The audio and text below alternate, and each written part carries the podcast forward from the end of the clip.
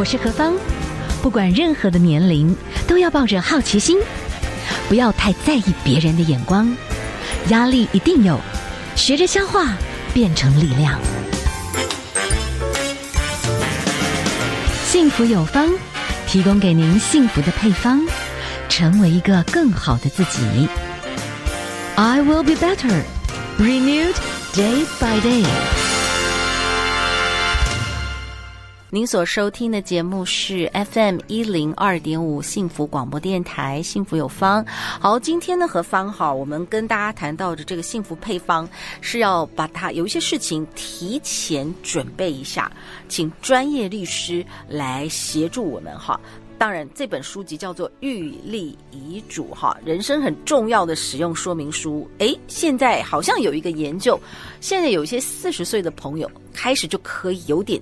可以接受提前做很多的准备，包含遗嘱哦。我觉得现在大家的这个想法还蛮给他不太一样的哦。好，我们现在呢就访问到的是这本书籍的作者哈，是我们的刘伟德律师。刘律师您好，主持人好，各位听众大家好。是律师，您也算善用一些现在这种高科技，所以为什么？但是我的意思就是，法律有很多层面，您为什么会特别针对这个遗嘱这件事情？您有自己的一些这个网络上面的一些特别 focus 这个主题呢？好，你是这样子哈，因为其实我自己在学法律的过程里面哈，我深深的感觉到，就是说我们华人的社会里面哈。对于这种遗嘱啦、继承这东西，其实过去来讲是比较忌讳啦，是尤其是长辈。那我在读大学的时候，我们老师有特别提过，就是说，因为我们华人社会对做遗嘱这件事情是比较有保守、比较忌讳，所以我们有很多这种实务上的一些纷争啊、诉讼。嗯，所以我那时候就觉得说，这件事情哈，是不是有什么方法可以去做避免？是。那老师那时候我们就跟我们提到说，如果能够大家能够多写遗嘱的话。其实就有很多家庭的纠纷可以避免，所以我那时候就对对立遗嘱这件事情，我觉得还蛮有兴趣的。啊，好好好，哎，好，来今天聊一聊哈，请您来跟我们聊一聊，就是在这本书里面，其实这个里面书有几个了哈，你会建议说我们可以把。一些事情提前做好，所以遗嘱其实是可以提前做。可是有一件事情就是说，如果我们没有非常多的财产，有这个需要提前来做遗嘱的这个，然后了解怎么做吗？对，呃，我我我一直有个。呃，想跟大家分享的观念是是，就是说很多人都一直认为说，呃，我又没有很多财产，我我为什么要写遗嘱？是是，其实这个是一个迷思啦。嗯，其实遗嘱可以做的功能非常的多。是，哦，我在这本书里面我有。帮大家整理出来，就是一般人在写遗嘱的时候，常常会有的十十六项的一个内容。嗯哼，那这个遗产的分配只是其中一项。是，所以就是说，等于里面有很多的内容，它其实不一定是跟钱有关。嗯哼，而且就算说哈，这个其财产不是很多，但是不论多跟少，那其实都是你自己的财产，你都有去分配的权利。嗯哼，因为我也曾经看过有些人，他虽然财产不多，但是他却把他的财产，他可能只有一两百万的遗产，但但是把这遗产做一个很有意义的运用，比如说他在遗嘱里面交代，把这些呃捐赠给这个呃那个公益团体，让这些遗产能够做一个最好最有意义的一个用途，这样。是。是，所以不一定是说钱多才能写遗嘱，钱少就不能写遗嘱。OK，对，好，其实在这本书啦，我个人会发觉有几个哈，就是说我们可以注意的事项，比方说遗嘱要怎么怎么写才算生效，对不对？好像要什么见证人，然后是不是有一定的格式？可不可以请我们的？呃，律师给我们讲一些基本写预立遗嘱的概念。好，应该这样讲哦。这个写遗嘱的方法，在法律上来讲，它规定的很严格。嗯哼。哦，那我们现在一般来讲就是有五种。对。哦，在法律上来讲，因为遗嘱是法定主义嘛，它有自书遗遗嘱、哈密封遗嘱、公证遗嘱、代笔遗嘱跟口授遗嘱。嗯。那这五种遗嘱，它每一种的这种写法跟要件都不一样。哦，光这种形式就不同，都不一样，对，不一样。哦，哎，好，先简单讲，自书遗嘱就是我自己写这样子，对，先写好。自书遗嘱也就是我们现在最多人在用的，嗯，因为它最方便、最简单，而且都不用花任何钱，也不用找见证人，嗯，所以等于说它遗嘱的内容是最能够隐秘的。嗯，因为如果你找了见证人之后哈，那当然就有人会知道你遗嘱的内容。嗯，啊，自书遗嘱的名称他就很讲很清楚，就是自己书写的遗嘱。你只要拿一张白纸哈，一支笔，把你所想要交代的事情交代出来。嗯。好，然后最后呢，再记上你的这个呃签名跟日期之后，它法律上来，它就是一份正式有效的遗嘱。哦，那它非常的方便。那为什么还需要有些需要见证人？哦，见证人是其他遗嘱才需要见证人。哦，当然自书遗嘱也可以找人见证。嗯，这是为了要确保这个遗嘱的内容没有争议。嗯，因为自书遗嘱我们刚刚提到它的优点就是非常简单的方便，但是它的缺点就在于说。因为没有任何的见证，嗯哼，所以有时候哈，有些时候就是继承人他可能觉得这个这个遗嘱对他不公平，是，他就会去主张说这个遗嘱是伪造的，是篡改的，是是。所以如果说在我们自述遗嘱中，如果呃可以做见证的话，啊，比如说是找自己的这个呃亲朋好友，啊，或者是找律师或者找公证人来做见证或认证的话，对自书遗嘱的公正性，它是有帮助的。OK，就是说，如果有一些朋友，你觉得这些的财物你是想把它呃，可能可以捐赠给一些公益单位，你把它说的更清楚一点。但是有一些是那种家大业大，你知道吗？可能自书遗嘱是不是就有一点危险？感觉上就是哎，要更公正，就是需要有什么律师啊、见证人啊，就是一定要规定两个以上的见证人吗？呃，对，见证人在我们法律上讲最少就要两个。哦，OK，哎，就像像那个呃公证遗嘱，嗯，就要两个。那如果是代笔遗嘱的话，就要到三个。嗯哼，好，所以它每种遗嘱的方式是不一样的。那刚刚有提到，就是说，如果是家大业大的这种遗嘱的话，我们通常在实务上来比较建议是用公证遗嘱或者是代笔遗嘱啦，因为这种。家大业大，因为他财产分配的内内容可能非常多。嗯，如果只是做单纯的自书遗嘱，又没有在见证的情况之下，很可能将来是会比较有纠纷了。是，那所谓的这个代笔遗嘱的话，就是说大概就是这个主要想分配财产的 key man，他跟专业的律师团队讨论，所以那个代笔就是真的需要有一点法律的。素养的来把它写，就比较不会有争议就，就没有错，没有错，哦、是的。OK OK，好，那其中有一种叫做密封遗嘱，这个比较有点像清朝的那个光明正大，就皇上我写的东西 藏起来，到最后有时候那种连续剧里面、偶像剧和戏剧的电影，哎，过世之后律师才翻牌，大家才知道说啊。原来这个主要的 key man 他是做这样的安排，所以这个会给人很 surprise 的，有可能就是所谓的，呃，叫做什么密密封遗嘱。密封遗嘱，对，密封遗嘱，我觉得在我们几种遗嘱里面，它是一种蛮有趣的一种方式。是是。那我在这本书中也有提到哈，就是在那个因为。各位可能在电视剧啊什么都常看过嘛哈，以前那个古代帝王之家，他们为了夺嫡哈，然后最后弄得腥风血雨的。对，那后来那个在清朝的时候，就是那个雍正皇帝哈，因为雍正皇帝大家可能看过那个连续剧哈，嗯，就是他自己在。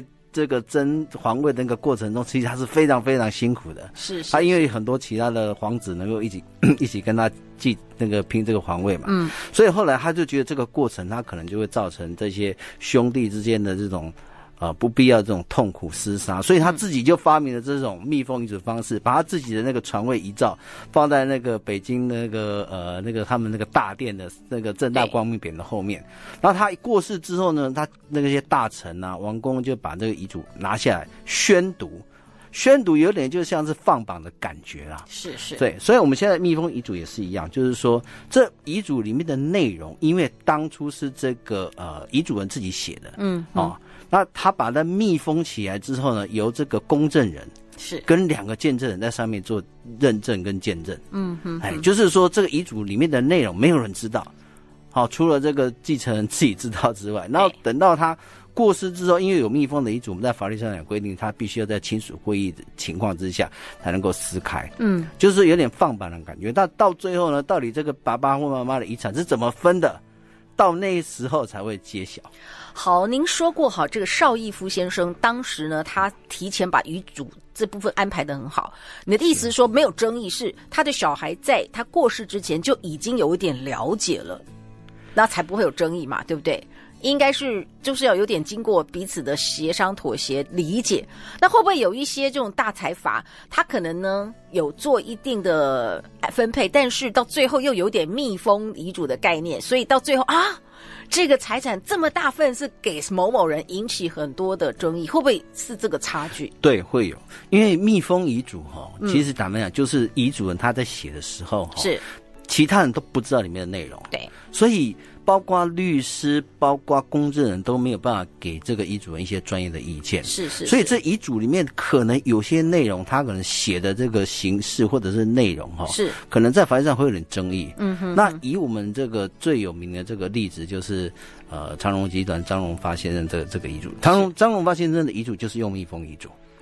好，他他就是用密封，但是因为他的遗嘱的内容可能就是因为违反了我们这个民法上的特留分规定，嗯，因为他把他所有的财产都指定要由啊最小的儿子张国伟先生来继承，那当然其他的继承人没有分到遗产，那这种情况下当然就会产生纠纷嘛，嗯，所以说密封遗嘱它比较有问题，可能就是说比较有问题的地方，可能就是在于说它的里面的内容它没有事先经过一个。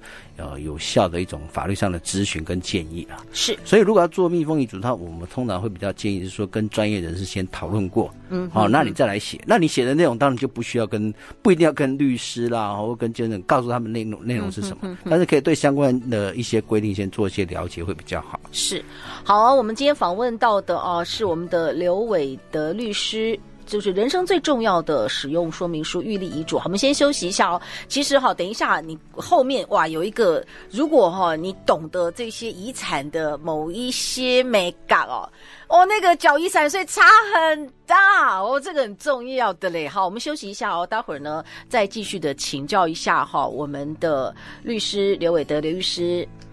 冬天到了，属于我的放纵时刻又来了。星期一吃麻油鸡，星期二吃羊肉炉，oh, yeah. 星期三是火锅的日子，耶、yeah!！星期四，去年冬天已经胖五公斤啦，你还敢给我这样吃？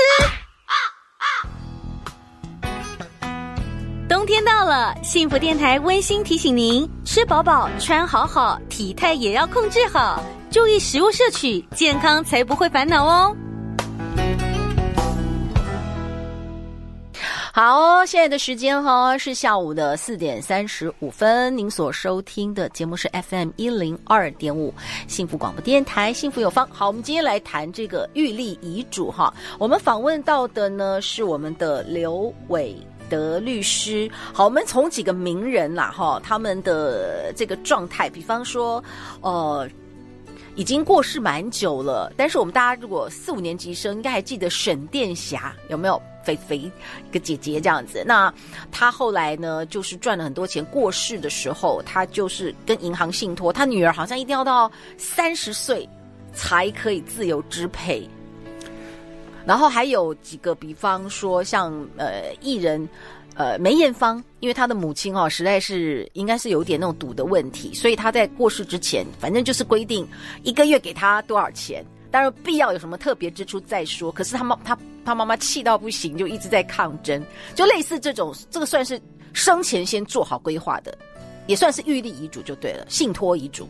是，呃，其实哈、哦，我自己观察到，用信托来做身后遗产的规划的人是。是越来越多，是是是，而且这一类的人哈、哦，通常就是第一个，当然他们有相当的财产，嗯，第二个就是说他们对人生对后世的规划，其实他们看得很远。就是说，很多人就觉得说，啊，我过世就过世了，然后财产就大家分一分。那其实这种分法，其实有时候不一定是最照顾自己的小孩。是，其实有时候是反而是害了他，因为有时候你的继承人可能是年纪还小，嗯，或者是他的个性就比较挥霍，你突然给他一大笔钱。他可能就在三年五年之内就把那产都挥霍掉，对，所以就是有些人他们就是会想到很多，尤其现在我们现在越来越流行的这个信托，那这种信托的方式就是说它是透过个机制，哦，应该就是说他会找一个公信力比较高的一个机构，通常都是。银行在做了，嗯，就是说他们会帮这个遗嘱人，就是呃设立信托的人，他们去规划你的信托，然后他们会按照你信托上面的指示，啊，比如说刚刚讲的沈殿霞，他可能就是哈信托的条件就是规定说他女儿要满多少岁。因为他可能到一定年纪之后，他对人生方比较成熟，嗯，才放心的把这遗产交给他。对，其实这种方式越来越多，嗯，哎，那当然还有很多啦，就是我们在一般书上遇到的这种信托，其实它还有搭配这种附条件呐、啊，哈，或附或者是附期限呐，它可以搭配很多种法律方式的运用。可以让这种遗产的功能够达到最大的目标。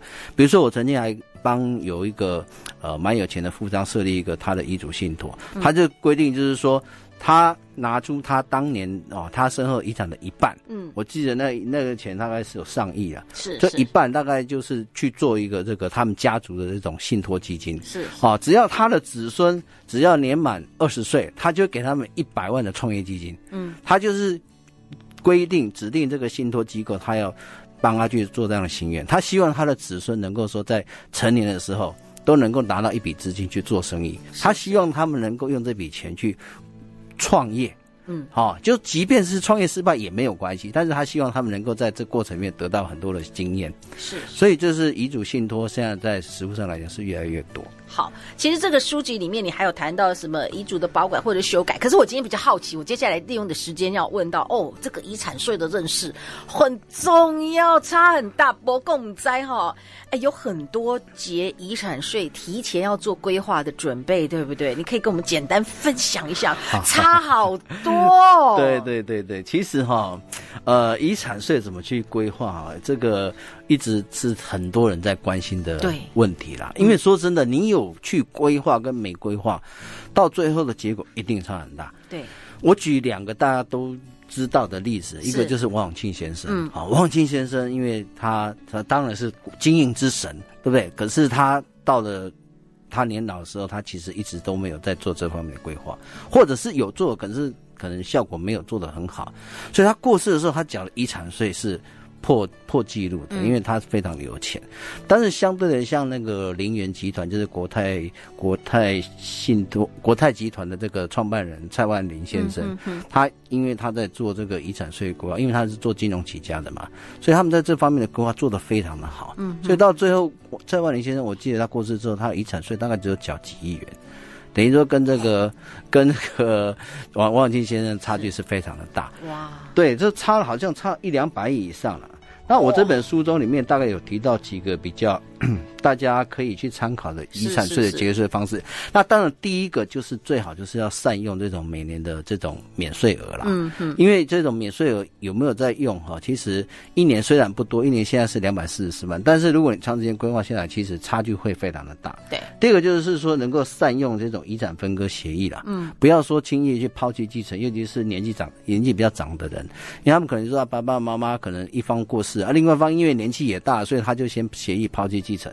但其实它的扣除额很多，就是免税额很多，是是哦，尤其是因为我们现在配偶扣除额是四呃免税额是四百九十三万，嗯，那如果你一抛弃的话，其实是非常的可惜的，嗯哼，那第三个就是说可以去购买农业用地了，哦，农业用地为什么可以节税呢？因为在农业用地在我们的税保上面来讲，它很多的税它是减免的，它不用不用遗产税，也不用赠与税。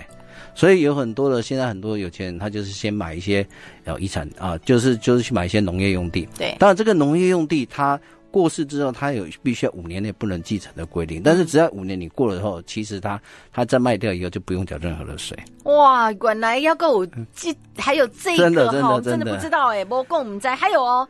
所以这个比较知道了，就是说，我大概我有一个朋友啊，他大概就是也做足了准备，就是一个很有钱的人，他只给他十分钟，但是就找到了，我猜想大概就是这个条文啦，就是购买人寿保险可以节税，哦、所以就拿到一笔大单。对，人寿保险哈，因为我们政府就是鼓励，就是说人民去。投保嘛，好、嗯，那因为等于说保险的制度，它可以去照顾那个遗嘱了，哈，遗就是遗嘱，它可以不会说因为因为被保险人死亡之后，那生活陷入困顿，嗯哼，但是因为我们过去哈，对于这个 人寿保险，它没有一个上限规定，所以就很多人就有些乱象啊。就是说啊，那个临终了以后才要这个大额的投保啦，哈，趸缴，然后就是带病投保，然后希望能够获得这种免税的这种嗯呃优惠啦。但是现在我们政府它有寄出几种特定的类型。假设说你是属于这几种类型的话，其实你这种死亡保险它仍然会依实质课税的原则去课税。哦，所以已经有一些对对对对对对，一些修有 一些给你一些限制了。所以如果你要。规划的话，你可能就是必须要在比较健康的状态下，嗯、比较年轻状态下，你及早投保。是那这种情况下，你得到了那个死亡保险给付，那才会有免税。那但是我们现在的政府有一些规定，就是说，我记得是三千三百三十万左右吧。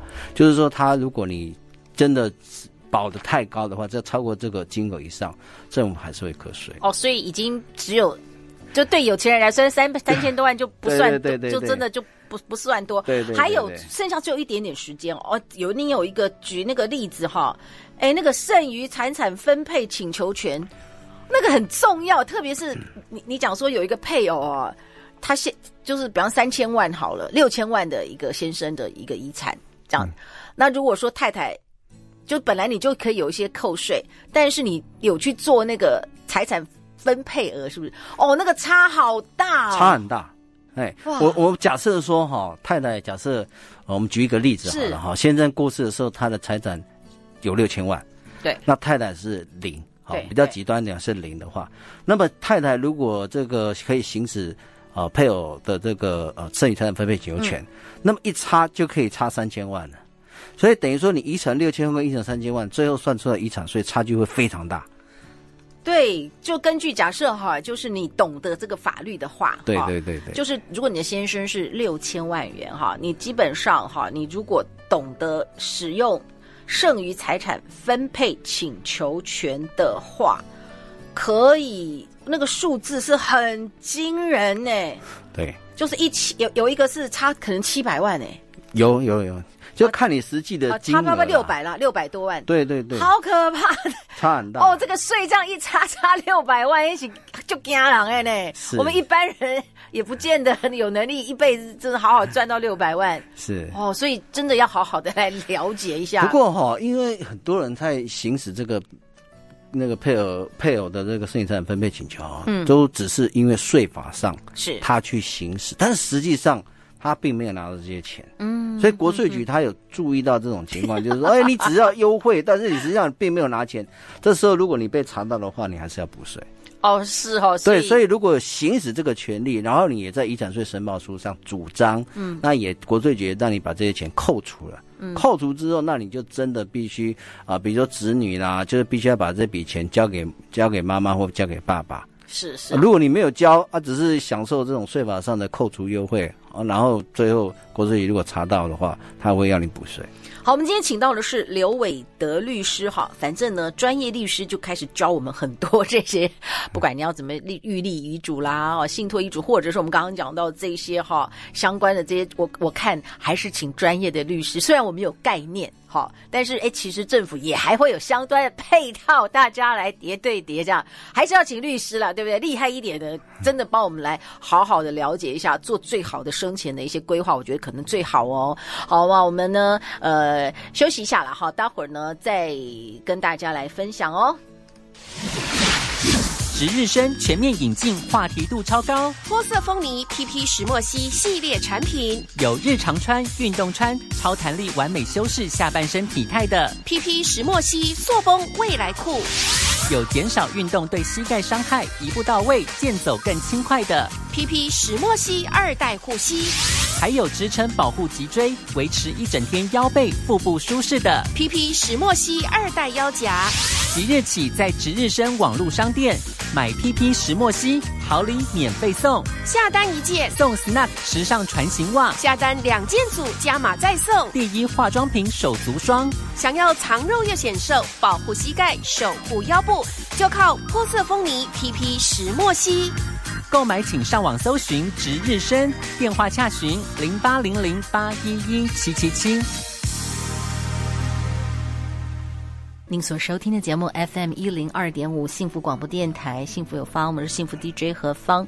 好，刚才我们看到一个新闻哈，在今天早上呢，是中共前的领导者哈江泽民先生呢过世了哈，那享寿九十六岁。那我想他过往哈，在这个这么高的一个位置上面，这个今天刚好谈到遗嘱嘛哈，所以其实也要提前来预做，才不会有很多的纷争。好，最后一点点时间，我们今天介绍的其实就是哎，我们怎么样预立遗嘱？其实我们有一个。统计，四十岁以上的朋友，其实现在是可以愿意觉得我可以提前想这个事情了哈，有这样的概念。那我们的这个刘伟的律师最后请教了，你有一个这个离遗嘱 的 app 就可以，你可以教我们，如果有人想写还不太知道怎么写，他可以稍微简单的引导大家去书写就对了。对，呃，因为很多人他想要写遗嘱的时候，他都不知道怎么写，嗯、哼哼不知道怎么下笔。是，所以我当时在想，就是跟一些个朋友在讨论的时候，就是说，因为我们现在民法上有规定，就是说，遗嘱可以用自动化机器来做。是，所以我那时候就想说，我们要用一个比较科技的方式来教大家怎么弄。嗯，所以我们就发明了这个遗嘱产生器。是，那透过这个产生器，大家只要只要你把简单的资料输入进去之后，哦，比如说你的继承人。哦，那你的财产你把它写清楚之后，你就可以在这个 APP 的引导之下，逐步的去完成你的遗嘱。OK，然后里面很多的，我们还会有设置很多的这种名词的说明，是，还有一些呃，比如说在比较困难的地方，还会指引你说怎么去操作。是是，所以每个人都可以利用这个 APP，就很轻松的完成自己的遗嘱。是，最后一点点，请教一下刘伟的律师，现在的您觉得幸福是什么呢？现在的幸福啊。我觉得很幸福，就是 其实这是每个人定义不同的。啊、但就我个人来讲，现在，现在我觉得现在来讲，就是说，呃，能够呃活在当下，然后回家跟老婆小孩一起吃饭、聊天、看电视，就是幸福。然后把自己以后未来的事情都规划好，像我自己也都把自己遗嘱都写好。是，其实我觉得每一天都幸福。OK，好，非常谢谢我们的律师。那今天最后呢，是张韶涵的这首《遗失的美好》，在这个愿意里面跟大家说再会喽。好，大家很多事情提前都规划，我觉得心也是安的哈。好，我们明天见喽，也谢谢律师，谢谢，谢谢，谢谢。